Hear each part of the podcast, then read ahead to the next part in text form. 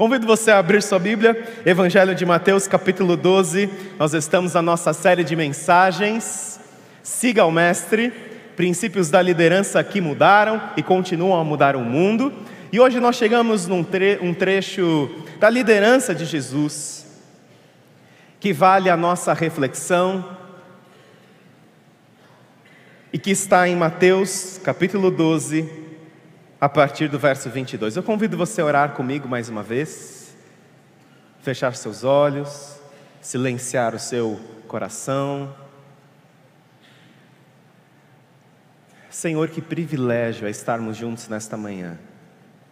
Que alegria nos reunirmos com o teu povo e como o teu povo.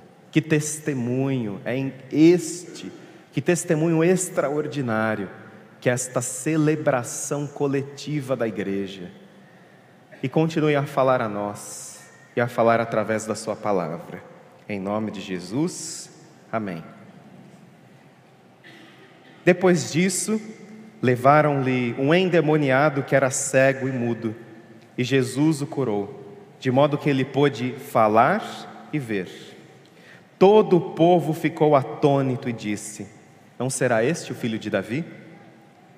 Mas quando os fariseus ouviram isso, disseram: É somente por Beuzebu, o príncipe dos demônios, que ele expulsa demônios. O título da mensagem desta manhã é Conflitos. Conflitos.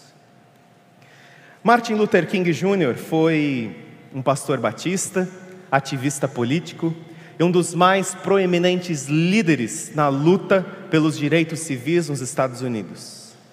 Prêmio Nobel da Paz em 1964. Luther King nos ensina que líderes muitas vezes precisam desafiar o status quo, o estado das coisas. Quando Martin Luther King começou a falar que não era normal a segregação racial nos Estados Unidos, que não fazia parte dos propósitos de Deus para a humanidade, quando ele começou a desafiar o estado das coisas. Martin Luther King encontrou inúmeros conflitos nas ideias que tinham respaldo na cultura daquela época, nos vieses inconscientes das pessoas daqueles dias e na teologia cristã daquela época. E desafiar dizendo que não era normal até numa igreja ter assentos determinados para brancos e negros. Ele encontrou oposição, ele encontrou críticas e se deparou com inúmeros conflitos. E esses conflitos culminaram no seu assassinato em 1968 no estado de Memphis, no Tennessee. E Martin Luther King disse certa vez que a verdadeira medida de um homem não é determinada em tempos de conforto e conveniência, mas a verdadeira medida de um homem é como ele se mantém em tempos de controvérsia, de oposição e de conflitos. E o que nós leremos hoje? Nós passaremos por alguns textos bíblicos e nós veremos conflitos, oposição, questionamento, críticas que Jesus teve de lidar durante o seu ministério público, numa intensidade que você e eu jamais poderemos imaginar. E o primeiro conflito que eu destaco, que Jesus teve de lidar, foi com seus irmãos. João capítulo 7, nós encontramos o seguinte texto, você pode acompanhar aí na tela. Depois disso, Jesus percorreu a Galiléia mantendo-se deliberadamente longe da Judéia, porque ali os judeus procuravam tirar-lhe a vida. Mas, ao se aproximar a festa judaica dos tabernáculos, os irmãos de Jesus lhe disseram: Você deve sair daqui e ir para a Judéia, para que os seus discípulos possam ver as obras que você faz. Ninguém que deseja ser reconhecido publicamente age em segredo. Visto que você está fazendo estas coisas, mostre-se ao mundo, pois nem os seus irmãos criam nele. Jesus, ele encontra incredulidade na sua própria casa, com seus próprios irmãos. Não é por coincidência que o texto do Evangelho de João, ele começa dizendo que Jesus deliberadamente ele se mantinha longe da Judéia. Por quê? Porque ali queriam matá-lo. Já queriam tirar a vida de Jesus. E Jesus deliberadamente ele se mantinha longe da Judéia. E para onde os seus irmãos dizem que ele precisa ir? Para a Judéia. Os seus irmãos, consciente e inconscientemente, estavam jogando Jesus na cova dos leões, porque seus irmãos não criam nele. Seus irmãos não reconheciam a identidade que ele afirmava ter. Os seus irmãos, os filhos de José e de Maria. E Jesus encontra essa incredulidade na parte dos seus próprios irmãos. Assim como foi com José do Egito, que seus irmãos o entregaram, o venderam como escravo a uma caravana de ismaelitas. Assim os irmãos de Jesus estavam fazendo com ele. Eles queriam entregar Jesus lá na região da Judéia, aonde queriam matá-lo. Os irmãos de Jesus não suportavam, talvez a fama de Jesus, se incomodavam com as palavras de Jesus, com a missão de Jesus, e em Jesus simplesmente se afirmar-se como o Messias prometido a Israel. Jesus encontra incredulidade na sua própria casa. E Jesus encontra essa animosidade e conflitos da parte dos seus próprios irmãos. Mas Jesus também encontra nos seus amigos. Marcos capítulo 6, nós encontramos o seguinte texto: Jesus saiu dali e foi para a sua cidade, acompanhado dos seus discípulos. Quando chegou o sábado, começou a ensinar na sinagoga, e muitos do que ouviam ficavam admirados. De onde lhe vêm estas coisas? perguntavam eles. Que sabedoria é esta que lhe foi dada? E estes milagres que ele faz? Não é este o carpinteiro, filho de Maria, irmão de Tiago, José, Judas e Simão? Aí nós temos os quatro nomes dos irmãos de Jesus, de alguns dos irmãos de Jesus. Não estão aqui conosco as suas irmãs? e ficavam escandalizados por causa dele. Jesus ele estava na sinagoga de Nazaré da Galileia a sinagoga onde ele cresceu. E após a leitura do profeta Isaías no capítulo 61, em que ao encerrar esta leitura, Jesus simplesmente afirma: a palavra de Deus acabou de se cumprir, dizendo que ele era a resposta, o anseio daquele texto, de que ele foi enviado para libertar os presos, os oprimidos, os cativos e anunciar o ano da graça do Senhor, o ano aceitável do Senhor. Jesus simplesmente diz que a palavra de Deus estava se cumprindo naquele exato momento e Jesus ele encontra incredulidade. Aquelas pessoas que conviveram com ele, aquelas pessoas que cresceram com ele, não reconheciam a identidade messiânica que ele afirmava ter, simplesmente não acreditavam nele. Jesus, que tinha realizado inúmeros milagres em Cafarnaum, Jesus que tinha realizado inúmeros milagres ali em Cafarnaum, que ficava a 30 quilômetros de Nazaré, Cafarnaum, que nós iremos visitar ano que vem na sinagoga que Jesus frequentava. Jesus que tinha realizado ali inúmeros milagres em Cafarnaum, Jesus ele não encontra ali na cidade onde ele cresceu fé. As pessoas que conviveram com ele viam-no apenas como filho do carpinteiro, o filho de José, cujos irmãos e irmãs eles conheciam. E infelizmente a familiaridade, em vez de gerar fé, produziu incredulidade e desconfiança. Mas ainda, nós temos os religiosos. E aqui nós encontramos o texto que nós lemos. Mateus 12, a partir do verso 22. Depois disso, levaram-lhe um endemoniado que era cego e mudo, e Jesus o curou, de modo que ele pôde falar e ver. Todo o povo ficou atônito e disse: Não será este o filho de Davi? Mas quando os fariseus ouviram isso, disseram: É somente por Beuzebu, o príncipe dos demônios, que ele expulsa demônios. Jesus que tinha curado um homem e tinha libertado esse homem que era cego, mudo, que era possesso por demônios. Jesus que tinha encontrado nos demônios. Os demônios, eles reconheciam quem Jesus era e os religiosos não. Os demônios reconheciam quem era Jesus. Os demônios reconheciam a autoridade de Jesus, mas os fariseus, o principal grupo religioso dos dias de Jesus, os responsáveis por manter a tradição da lei, a expectativa do Messias, eles diziam que Jesus era o próprio demônio. Eles não reconheciam Jesus.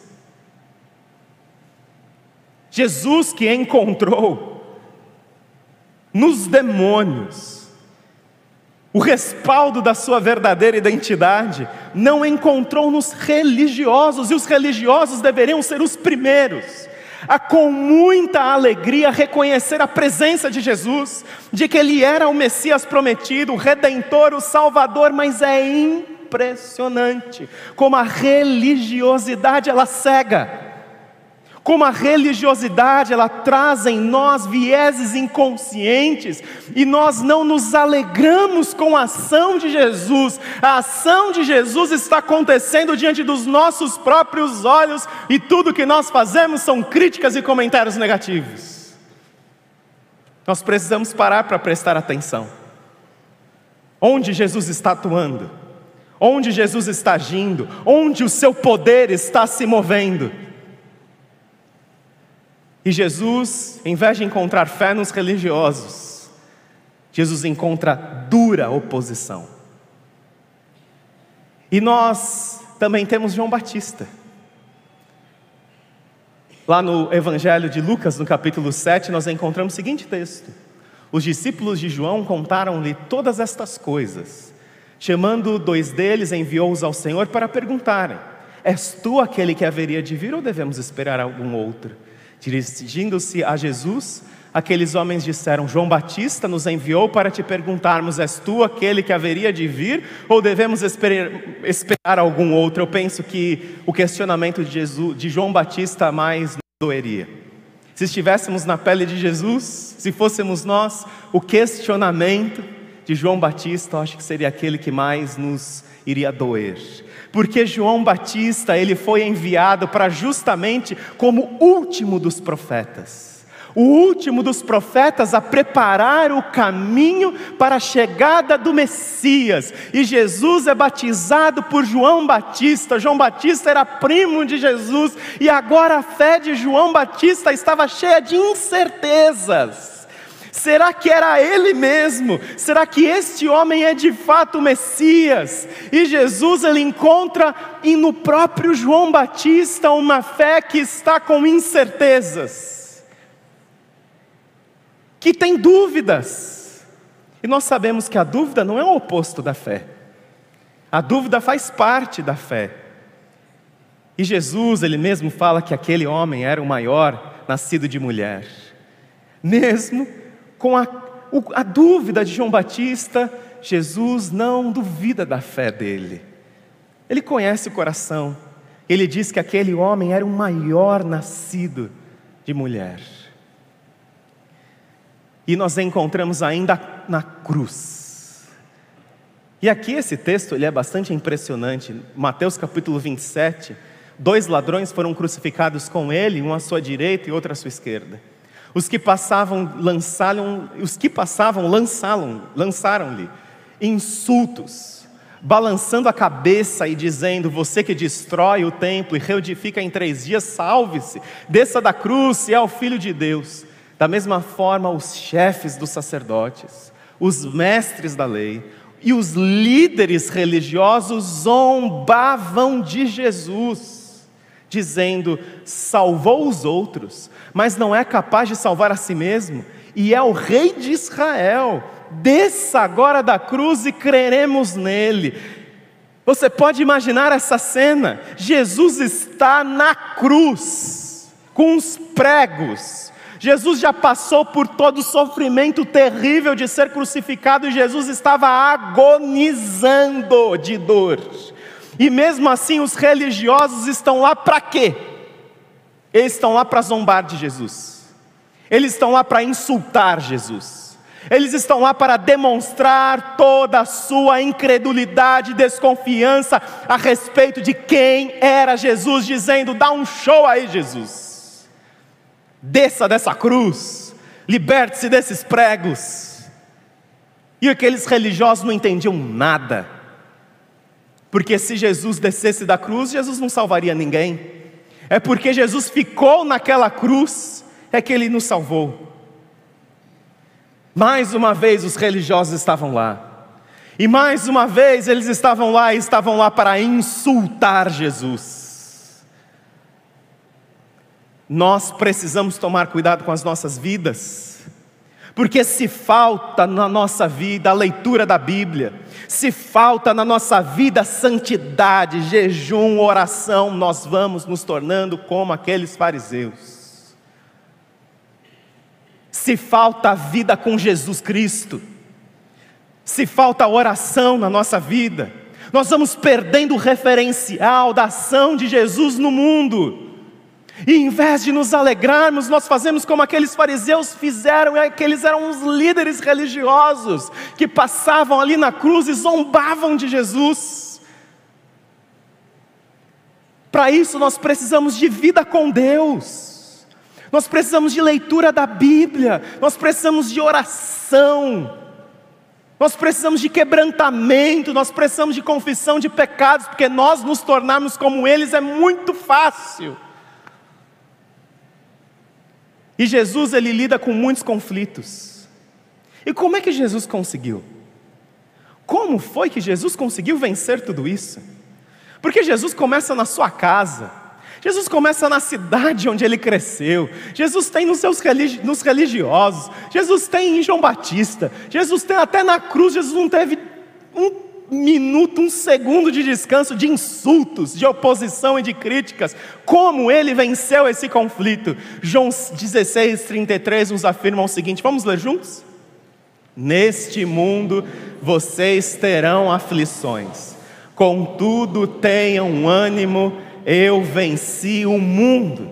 Jesus, ele tinha consciência que iria sofrer mesmo. Jesus, ele tinha consciência que iria passar por dificuldades, por oposição, por questionamentos, por incredulidade, por críticas destrutivas. Jesus, ele sabia. E Jesus, ele não entra nesse mundo achando que ele vai ser um mundo de um conto de fadas. Jesus, ele sabia que ia encontrar aflição, ou seja, e Jesus diz: você vai encontrar, não fica achando que você não vai ter dificuldade na sua vida, não fica achando que você não vai passar por sofrimento, não fica achando que você não vai passar por dificuldade, por problema, você vai passar. Jesus falou que você vai passar e que eu vou passar. Jesus falou: no mundo vocês vão ter aflições. Ou seja, já entra nessa, já entra no jogo com essa consciência de que você vai ter dificuldade, que não vai ser um jogo fácil.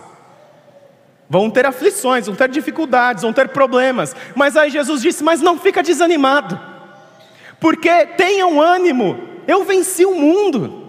Ou seja, a consciência da dificuldade te leva a não ficar desanimado. Ah, eu...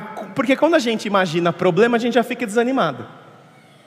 Quando a gente acha que a gente vai fazer alguma coisa, e a gente já vê que vai ter dificuldade, já vai ter conflito, já vai ter oposição, já vai ter problema, e que vai isso, vai aquilo, a gente já vai desanimando, a gente já vai deixando para lá, a gente vai se entristecendo, mas Jesus quer que a gente faça o contrário, que a consciência da aflição te leve a você ficar animadíssimo. Animadíssimo. Tenha um ânimo, porque eu venci o mundo. Ou seja, eu tenho a vitória, eu te passo ela. Eu conquistei para você e eu te dou essa vitória. Ou seja, você não precisa ir para a vida desanimado. Você vá com a consciência da vitória que Jesus te concede. Nós somos mais do que vencedores em Jesus Cristo. Ou seja, você vai ter problema, você vai ter dificuldade, não vai ser fácil. Mas fica animado, porque a vitória ela vai vir de Jesus. A graça de Deus, ela superabunda na nossa vida. E quando nós somos fracos, aí é que verdadeiramente somos fortes. Mas o que eu vejo em Jesus também são. É a prática de três grandes disciplinas e a vivência de três atitudes, não apenas a, a consciência de que iria passar por problemas, mas Jesus vivia o sim. E o que, que é esse sim? Que você precisa aplicar na sua vida, diante da consciência da aflição, diante do ânimo que você tem, não por causa da aflição, mas por causa da vitória que Jesus ele te concede. Nós vemos Jesus por diversas vezes se fortalecendo, praticando o sim. O que é o sim? Sim é solitude, identidade e missão. Solitude. Nós vemos em diversos textos que Jesus retirava-se para orar em lugares solitários. Que Jesus ele retirava-se para lugares solitários e ele orava. Se Jesus ele precisava de momentos de oração, você e eu também. E não é só aquela oração que a gente faz no metrô, que a gente faz enquanto a gente faz outra coisa é você parar, é você se dedicar exclusivamente a isso. Jesus, e não fica achando que a sua agenda é mais tumultuada que a de Jesus, porque Jesus ele tinha três anos, com a oposição dos religiosos, que não entendiam nada, para formar discípulos para a coisa seguir em frente. Três anos ele teve. Então você não fica achando que seus prazos são mais curtos que os de Jesus. Jesus tinha três anos, só três anos ali para mudar o mundo, só para mudar o mundo. E Jesus se retirava para orar. Eu penso que falta oração na nossa vida. E uma igreja que ora, não é só uma igreja que vem aqui para esse espaço para orar. Uma igreja que ora é uma igreja que na sua casa você pratica a fé, tratando bem as pessoas da sua casa, os seus vizinhos, as pessoas que convivem com você, que trabalham com você, e que você ali você ora. No secreto do seu quarto, você ora, e aquela vida de intimidade com Jesus, ela é demonstrada na maneira como você trata as pessoas que convivem com você, porque de religioso esse mundo está cheio. E nós precisamos de gente que tenha vida, que seja atestada pelas pessoas que convivem com você. Para isso você precisa se retirar para orar. Para isso você precisa se retirar para ter momentos de solitude, de silêncio com Jesus Cristo. E que você seja um discípulo de Jesus que viva a palavra a partir da sua casa. Mas Jesus também, ele tinha consciência da sua identidade. E aqui a consciência da identidade de Jesus não era apenas que ele era a luz do mundo, o caminho, a verdade, a vida, a ressurreição e a vida, o pão vivo que desceu do céu, não apenas essa consciência. Jesus ele tinha consciência de algo muito importante. Mateus 3:17, ali que nós encontramos o texto da manifestação da Trindade no batismo de Jesus, nós encontramos a voz do Pai que diz: Este é meu filho amado em quem me agrado. Jesus tinha consciência no amor do Pai a ele. E é impressionante como a consciência de que somos amados, ela produz em nós transformação e mudança. E esse amor que é incondicional, que nada nos, pode nos separar dele, o amor de Deus que está em Cristo Jesus. Você ter consciência de que você é amado, de que você é amada, isso produz mudanças na nossa vida, e a consciência de Jesus era que ele era amado pelo Pai. E a consciência de que você é amado te ajuda a atravessar problemas na vida, te ajuda a enfrentar conflitos. E saiba que muito mais do que o amor dos seus pais, dos seus, do cônjuge, dos filhos, você tem o amor de Deus por você. Você tem esse amor de Deus por você. O amor de Deus que tanto amou que enviou seu filho para morrer no nosso lugar. Viva os problemas da vida com a consciência de que você é amado você é amada por Jesus. E por último, Jesus tinha consciência da sua missão. Jesus disse: Eu sou a luz do mundo. Quem me segue nunca andará em trevas, mas terá a luz da vida. Jesus sabia que não era fácil acender a luz no meio de uma escuridão. alguém gosta de quando está dormindo, bem gostoso, no escurinho do seu quarto, alguém chega aí, acende a luz. Qual é a sua primeira reação quando você, alguém acende a luz no quarto, no meio da madrugada e você está dormindo? O que, que você faz? Cada vez que a minha fé é provada, você dá um sorrisão, né? E você está lá cantando. Oh, que maravilha, uh, que, uh, que bênção, né? Você reclama não só do que a pessoa fez, mas você reclama de quem fez também aquilo. Onde já se viu? Você solta os gato cachorro para cima daquela pessoa. Jesus sabia que ao acender a luz, as pessoas iam espernear mesmo as pessoas iam criticar mesmo, as pessoas iam se opor mesmo, porque esse mundo jaz no maligno. Ou seja, se a sua vida com Jesus não está incomodando as trevas, tem alguma coisa muito errada, você já está na escuridão. Porque quando você acender a luz, as pessoas vão reclamar. Quando você falar, isso não é normal, isso não se faz, não é assim, as pessoas vão reclamar porque a luz incomoda. E para isso nós precisamos de discernimento bíblico, nós precisamos de discernimento espiritual, nós precisamos de sabedoria. Você quer enfrentar conflitos na vida? Viva a sua vida como discípulo de Jesus. Assuma a sua identidade como discípulo. Seja você alguém que viva intensamente o compromisso com a igreja, seja você alguém que vive intensamente o compromisso com o reino de Deus a partir da sua casa, no trabalho, onde quer que você esteja, alguém que vai apontar para Jesus, alguém que vai ser cheio de Jesus, e as pessoas até ficarão incomodadas de fazer algumas coisas na sua frente ou de dizerem algumas coisas, ou de contarem algumas piadas, ou de enviarem algumas mensagens ou vídeos no seu WhatsApp, porque hum, as trevas e a luz, elas não combinam. Mas o problema que eu vejo nos dias de hoje, na nossa vida cristã, é que a nossa luz está muito ali com as trevas, e nós não estamos acendendo a luz de Jesus, nós não estamos vivendo na luz de Cristo. E nós precisamos, diante dos conflitos, diante das dificuldades da vida, nós termos a consciência desses conflitos, ânimo, a consciência da vitória.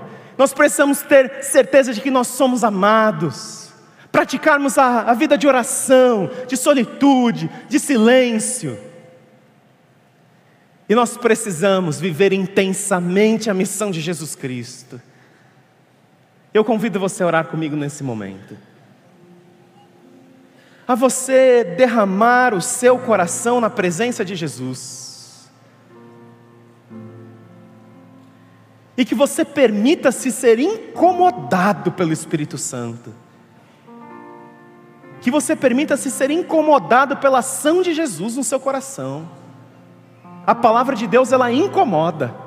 A palavra de Deus ela nos tira da zona do conforto.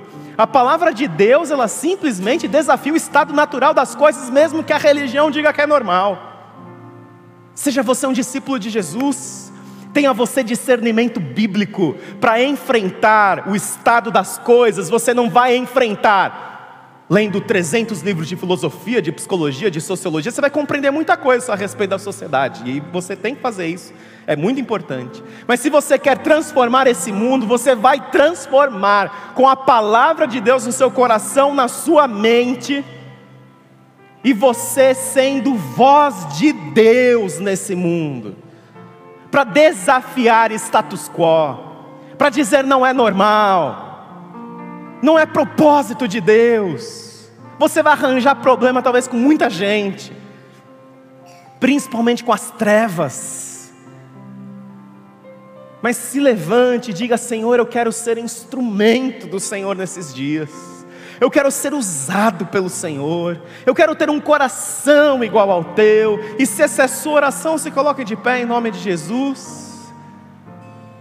E que a sua oração também seja: Senhor, que eu comece vivendo o Evangelho na minha casa, na convivência com, as, com a minha família, com os meus familiares.